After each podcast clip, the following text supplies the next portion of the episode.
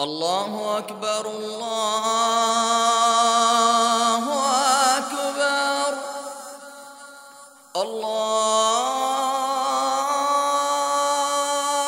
الله أكبر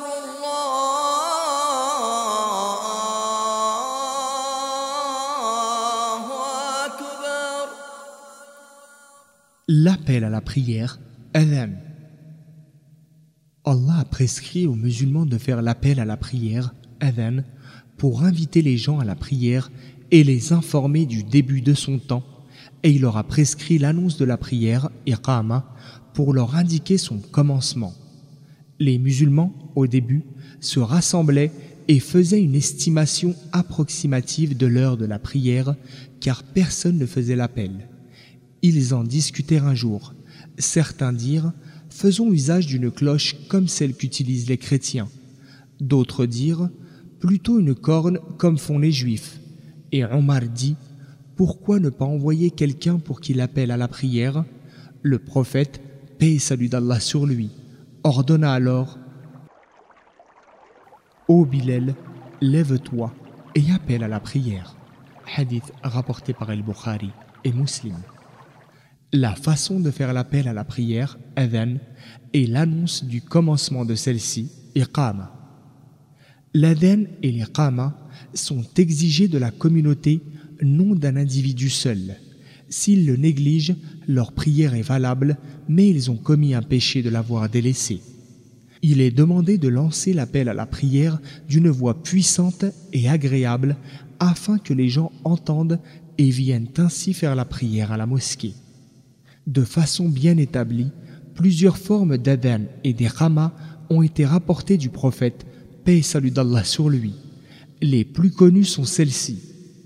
L'adhan, الله أكبر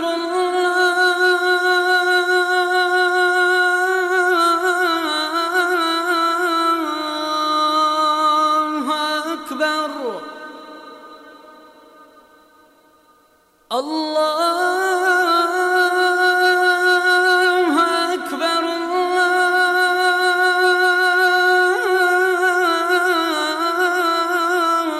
الله أكبر. أشهد أن لا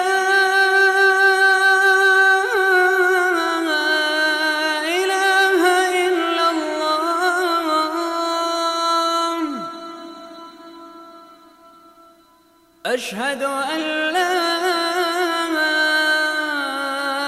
إله إلا الله.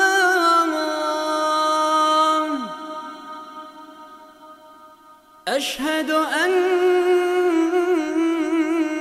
محمد رسول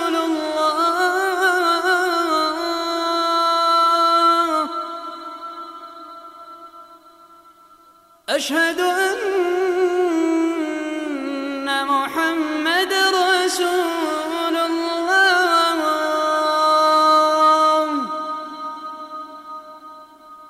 حي على الصلاة.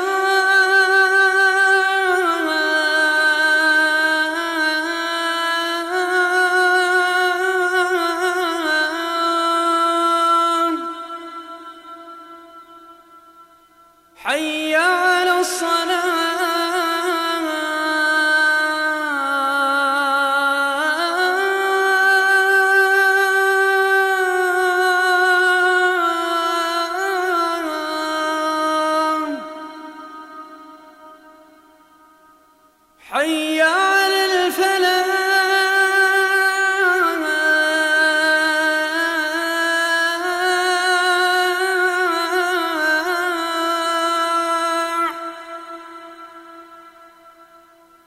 حي على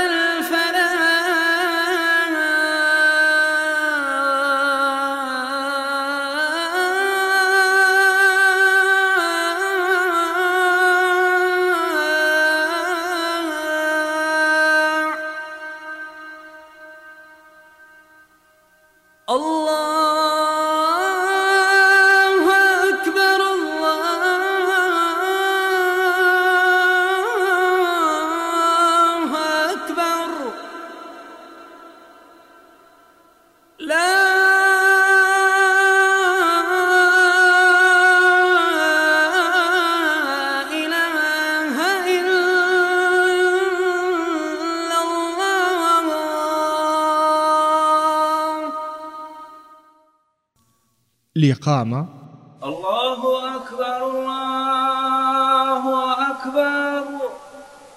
أشهد أن لا إله إلا الله. أشهد أن محمدا رسول الله. حي على الصلاة حي على الفلاح. قد قامت الصلاة قد قامت الصلاة. الله أكبر الله أكبر. لا